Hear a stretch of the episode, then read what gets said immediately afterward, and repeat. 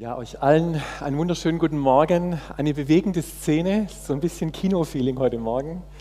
Und ähm, ich hoffe, ihr seid genauso bewegt, wie, wie ich es bin von dieser Serie The Chosen, wo wir euch diese Situation gezeigt haben mit Jesus und Nikodemus. Und vielleicht habt ihr euch gefragt, was dieses geheime Treffen von Jesus und Nikodemus mit Weihnachten neu erleben zu tun hat und dazu werden wir gleich kommen.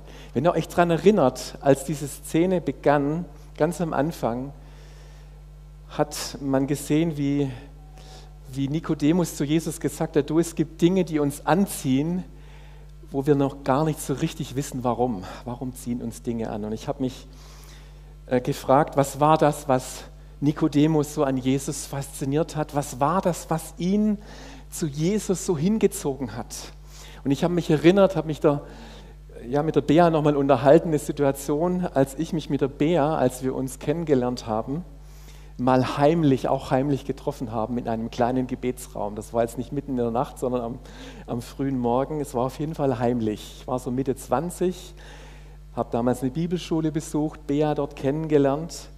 Und nach ein paar Wochen hat es zwischen uns gefunkt.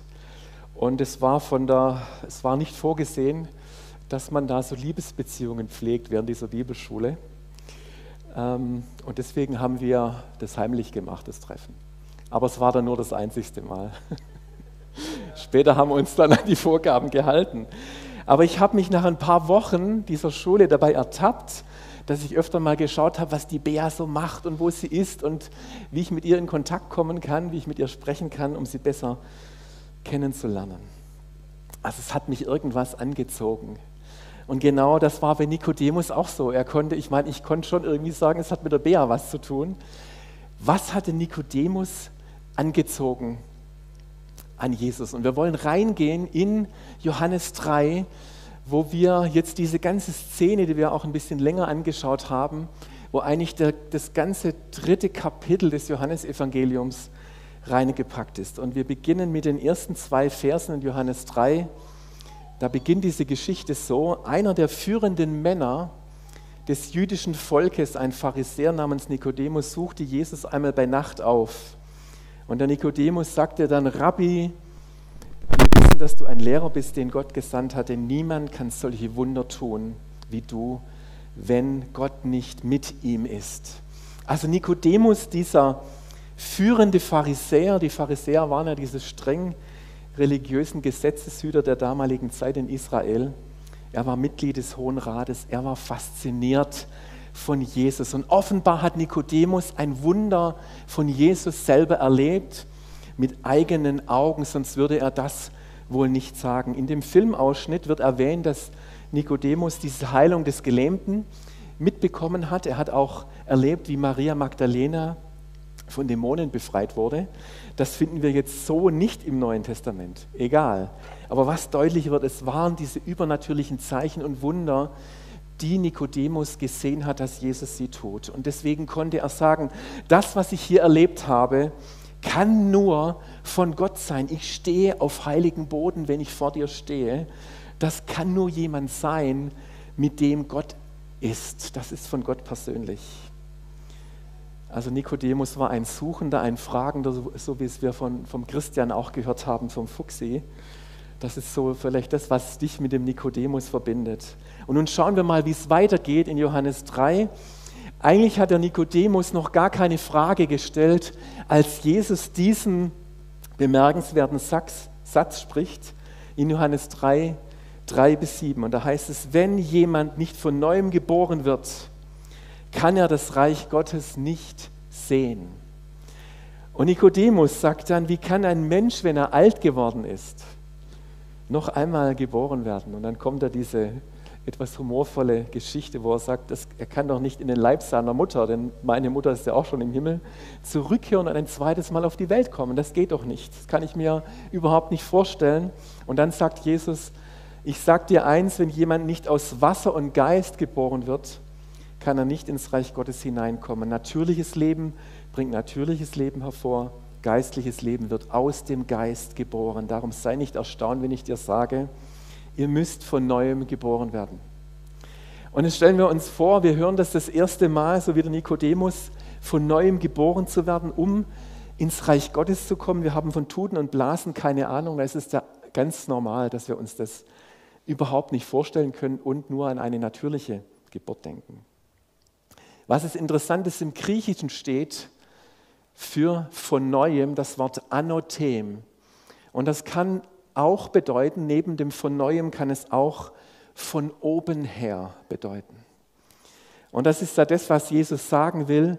Es geht darum, von oben her, vom Himmel her neu geboren zu werden. Denkt bei dieser Bibelstelle einfach an das schöne Weihnachtslied vom Himmel hoch, da komme ich her. Es geht um ein von oben her neu geboren werden.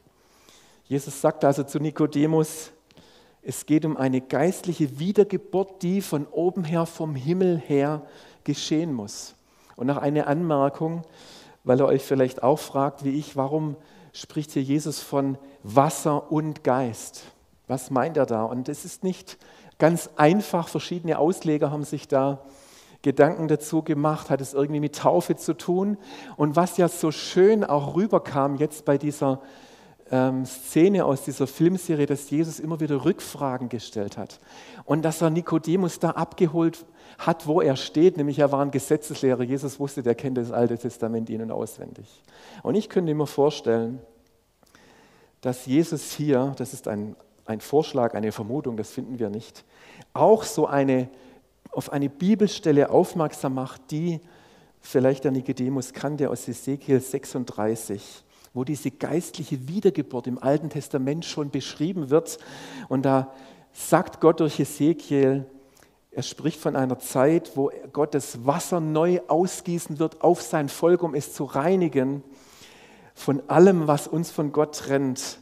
Und das ist ja durch Jesus Christus am Kreuz dann auch geschehen. Und er sagt weiter, er wird uns ein neues Herz und einen neuen Geist geben. Und diese Bibelstelle, die kannte der Nikodemus ganz bestimmt. Ich wiederhole die Frage zu Beginn. Vielleicht fragst du dich, was hat das alles mit Weihnachten neu erleben zu tun? Und ich will dir einen ganz wichtigen Bezugspunkt nennen.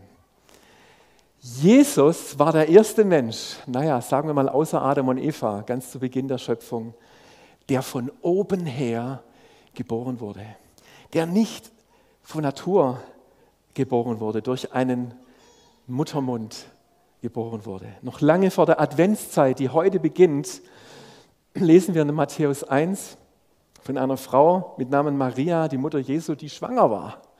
Und Josef, ihr Mann, der war nicht der Vater, sondern Maria wurde vom Heiligen Geist von oben her schwanger. Da sehen wir das, was wir als Jungfrauengeburt kennen. Und dem Josef, dem Mann von Maria, ging es nicht anders wie dem Nikodemus. Er konnte das überhaupt nicht einordnen, dass seine Verlobte schwanger war. Und weil er das sich nur so vorstellen konnte, der, ja, die hatte halt was mit dem anderen Mann, wollte er sich heimlich von ihr trennen. Und als er das durchziehen wollte, kam ja dieser Engel im Traum, der gesagt hat, Josef, alles gut, nimm Maria zur Frau, das Kind, das sie erwartet, ist vom Heiligen Geist, es ist von oben her gezeugt. Und da passierte das, was der Prophet Jesaja vor tausend, über tausend Jahren schon gesagt hat: Siehe, eine Jungfrau wird schwanger werden. Sie wird einen Sohn gebären und dieser Sohn wird den Namen Immanuel, Gott mit uns haben. Und jetzt fragst du dich vielleicht, naja, kann ich an eine Jungfrauengeburt glauben? Das haben sich schon viele Theologen gefragt. Ich glaube an, an die Jungfrauengeburt, sonst funktioniert überhaupt das ganze Test, Neue Testament und die gute Nachricht nicht. Weil es geht darum, dass Jesus von oben her geboren wurde. Und was ganz interessant ist, sogar der Koran bestätigt in Sure 19, dass Jesus keinen biologischen Vater hatte, sondern dass er von oben her gezeugt wurde. Es ist nicht spannend. Könnt, könnten wir mal in einem Gespräch mit einer Muslima oder einem Moslem erwähnen. Der Koran lehrt die Jungfrauengeburt. Und schauen wir nun, wie es im Gespräch mit Jesus und Nikodemus weitergeht. Jetzt kommt es zu einem Höhepunkt, für mich der Höhepunkt dieser Geschichte, wo man auch sagen kann, was hat das jetzt mit mir und mit dir zu tun, was hat es mit Nikodemus zu tun? Und es kommt diese herrliche Stelle, wo Jesus sagt, Der Wind weht, wo er will. Du hörst zwar sein Rauschen, aber woher er kommt und wohin er geht, weißt du nicht. So ist es bei jedem, der aus dem Geist geboren ist. Und wieder sagt Nikodemus, aber wie? Wie kann das geschehen? Wie kann das mit mir geschehen? Und dann sagt Jesus, Nikodemus, kannst du den Wind wahrnehmen? Kennt ihr das? Dass man so manchmal, also ich habe das gemacht, als ich noch gejagt habe in meiner Zeit als Förster, dann habe ich manchmal meinen Finger so feucht gemacht und habe ihn so hochgehalten und habe geguckt, wo der Wind herkommt. Das war ganz wichtig, dass ich den richtigen Hochsitz rausgesucht habe, wo dann möglichst nicht der Wind von mir in Richtung Wald hineinweht und das Wildwitterung von mir bekommt. Ja, also da kann man schon vielleicht sagen, ja, man kann schon ein bisschen rauskriegen, wo der Wind herkommt und wo nicht. Aber Jesus meint damit etwas ganz anderes. Das Wort für Wind heißt Pneuma. Das ist das gleiche Wort für Geist. Und das kennen wir vielleicht von der, die Männer kennen das von der pneumatischen Bohrmaschine, die man manchmal braucht, wenn man mit einer normalen nicht durchkommt. Und der Geist, der Heilige Geist ist der Pneumatikos. Mit ihm vergleicht Jesus den Wind, den natürlichen Wind. Und wenn Nikodemus fragt, wie kann das geschehen, wie kann das mit mir geschehen, dann sagt Jesus, hörst du dieses Rauschen des Windes? Und es ist ja interessant, dass Nikodemus sagt, ja, das höre ich, das nehme ich wahr. Und ich glaube, dass Gott in dein und in mein Herz etwas hineingelegt hat, das uns fähig macht, diesen Wind wahrzunehmen, diese Gegenwart Gottes wahrzunehmen. Ich glaube, dass jeder Mensch in seinem Herzen etwas angelegt bekommen hat von Gott. Da ist etwas angelegt, was Gott wahrnehmen kann was seinen Geist wahrnehmen kann. Da ist eine Sehnsucht in dir und in mir hineingelegt, eine Sehnsucht nach dem Himmel, eine Sehnsucht nach Lebenssinn, nach Erfüllung, nach etwas Größerem, nach etwas Höherem. Ich habe mich neulich mit ein paar Personen unterhalten, da wurde das so deutlich. Ganz viele Menschen glauben an etwas Höheres und sie sehnen sich, sie nennen es vielleicht nicht Jesus, aber sie haben eine Sehnsucht danach, eine ganz große Sehnsucht und das Entscheidende ist, dass Jesus sagt, so wie du das jetzt nicht, diesen Wind nicht einfach sehen kannst, wo er, hin, wo er herkommt und wo er hingeht, du kannst ihn nicht kontrollieren, du kannst ihn nicht mit deinem Verstand einordnen. Er sagt, nein Nikodemus, ich lade dich ein, dich auf etwas einzulassen, was du nicht festhalten kannst, was du nicht einfach in deinen Verstand mal so kurz einpflanzen kannst, sondern es geht darum, es bleibt ja nichts anderes übrig, als dich vertrauensvoll darauf einzulassen. Diese Geburt, die von oben her kommt, von neuem geboren werden, heißt, dass wir Jesus unsere Herzenstüre vertrauensvoll öffnen, obwohl wir das nicht verstehen. Aber dieses, was in uns angelegt hat, ihm sagt Jesus, ich lasse dich in mein Herz rein, ich erlaube dir das, auch wenn ich es nicht verstehe. Ich vermute mal, dass jeder von euch, hat der Basti schon gesagt, in der Advents- und Weihnachtszeit so seine bestimmten Rituale hat. Vielleicht so, ja, was es so jedes Jahr macht, auch mit den Kindern, wo die Kinder sich ja immer darauf freuen, jetzt kommt wieder das und es kommt wieder jedes, jenes, the same procedure as every year. Das gehört zwar erst zu Silvester, aber kommt ja auch an Weihnachten vor, ja. Und ich habe da auch so eine schöne Erinnerung an etwas, an ein Ritual in der Zeit, wo ich noch als Förster gearbeitet habe. Ich war sieben Jahre tätig in einem Forstamt in der Nähe von Heilbronn. Und das Besondere war, dass ich mir dann einen Weihnachtsbaum aus dem Wald selber aussuchen durfte. Und das war jetzt nicht so eine Christbaumkultur, wo die dann alle so nebeneinander standen, sondern das war, schaut mal, dieses schöne Bäumchen hier.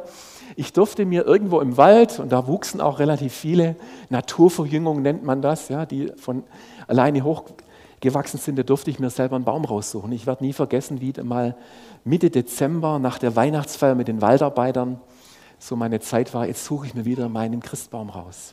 Und alles war verschneit. Und es war eine geschlossene Schneeding und ich dachte, jetzt wird es richtig spannend.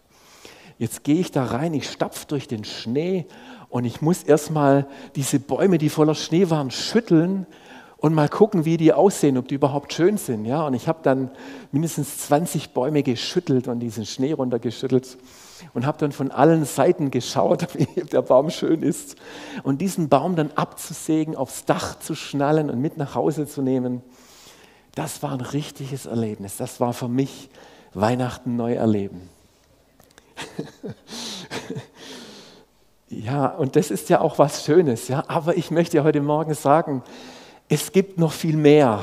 Es gibt noch viel mehr zu entdecken und zu erleben. Und das ist die Antwort, die Frage, die Nikodemus gestellt hat.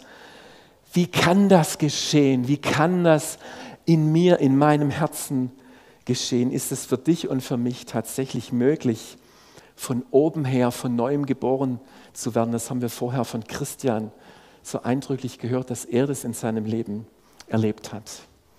Ich habe vor ein paar Jahren mal erlebt, ganz ähnliche Situation, Christian, wie du es erzählt hast, in einem Gottesdienst nach einer Predigt, die ich selber gehalten habe. Das war so ein schönes Erlebnis. Kam ein junger Mann zu mir. Er kam vorne an die Bühne und hat einfach gesagt nach dem Gottesdienst, du, ich muss mit dir reden. Und dann habe ich gesagt, alles gut, ich komme. Und er hat gesagt, weißt du, ich bin so auf der Suche gewesen. Ich bin so am Fragen gewesen. Da war etwas in mir, was die ganze Zeit etwas gesucht hat. Und ich wusste gar nicht so richtig, was ich suche. Aber als du heute gepredigt hast, da kam mitten in der Predigt mal eine Situation, und vielleicht war das ähnlich, du hast es vor als, als so ein samtenes Tuch beschrieben. Da hat mich was sowas in mein Herz reingetroffen. Da hat mich sowas von getroffen und ich möchte wirklich, ich kann nichts anderes sagen, ich möchte diesem Jesus mein Leben anvertrauen. Und sag mir, wie, wie kann ich das machen?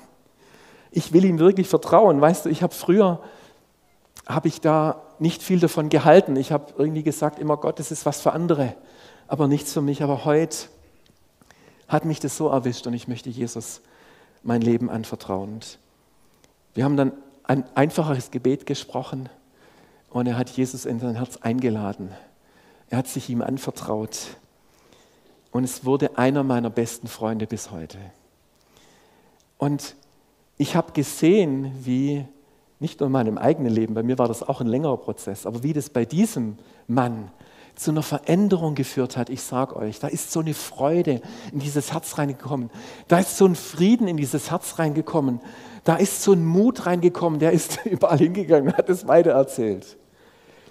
Der war so mutig, der hat bei einer Betriebsversammlung in der Firma, die er gearbeitet hat, vor 500 Leuten, als in der Betriebsversammlung es darum ging, Leute, es ist schwierig, die Zahlen stimmen nicht, wir müssen Stellen abbauen.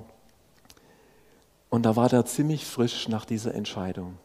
Stand er auf und hat gesagt, vor, dies, vor diesen 500 Leuten, lasst uns zuversichtlich sein, lasst uns für die Firmenleitung beten und lasst uns Gott vertrauen, dass er es gut macht. Da ist vor die 500 Leute hingestanden. Wer macht sowas?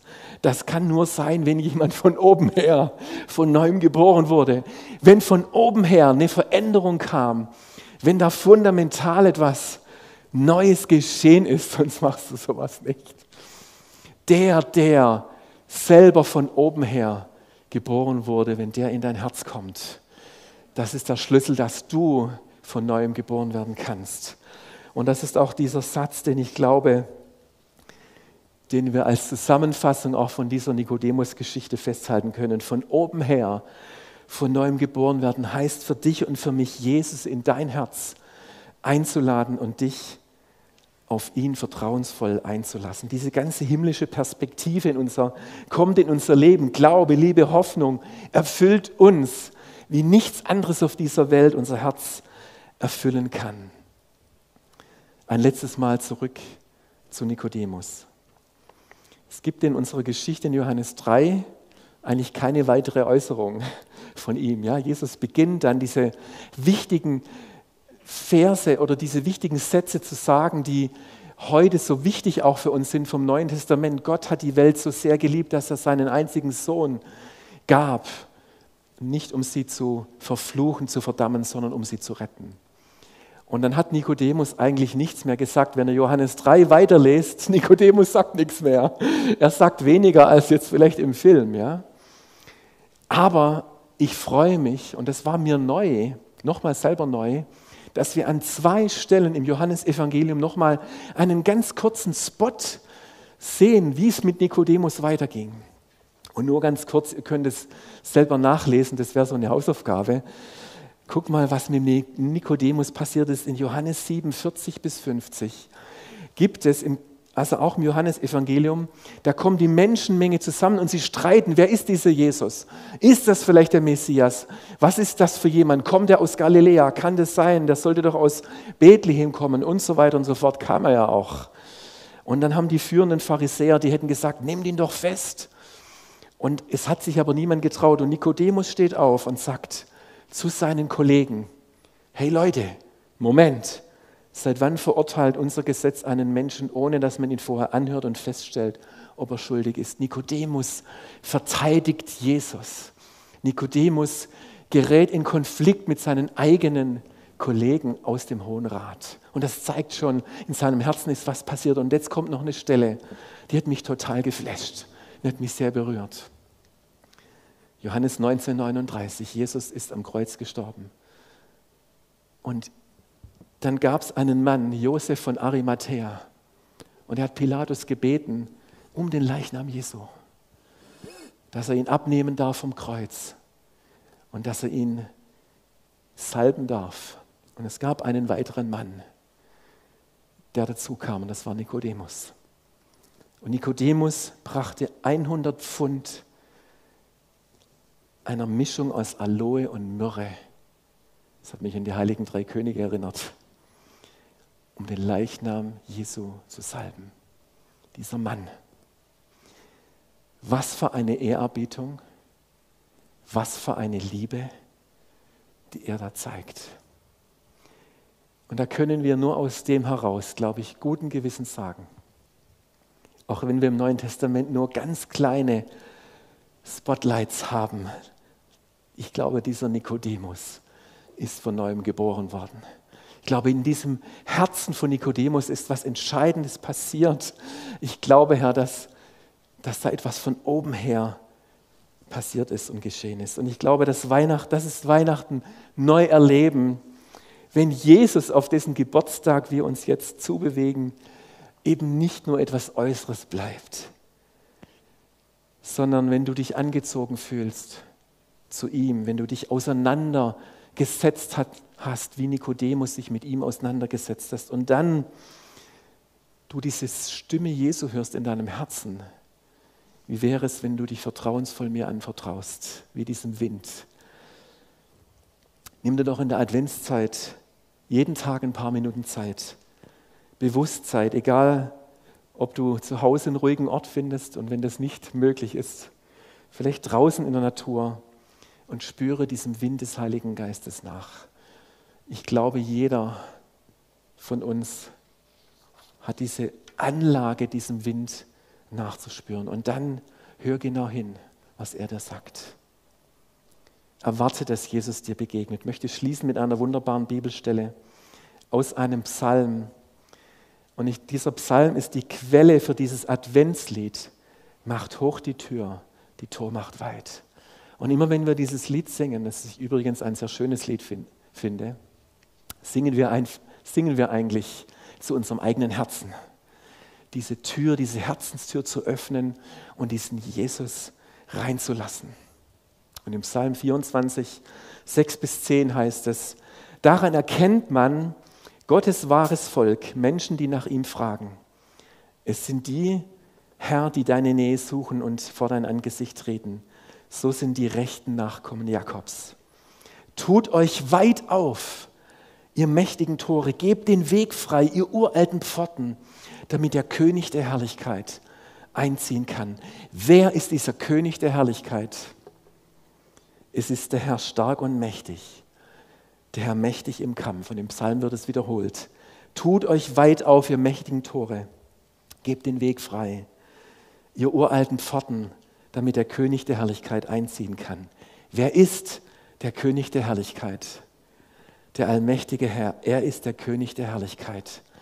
Es ist der, wo Jesaja sagt, es ist uns ein Sohn gegeben, ein Kind ist uns geboren und auf ihm wird ruhen das Königreich Gottes, die Königsherrschaft Gottes.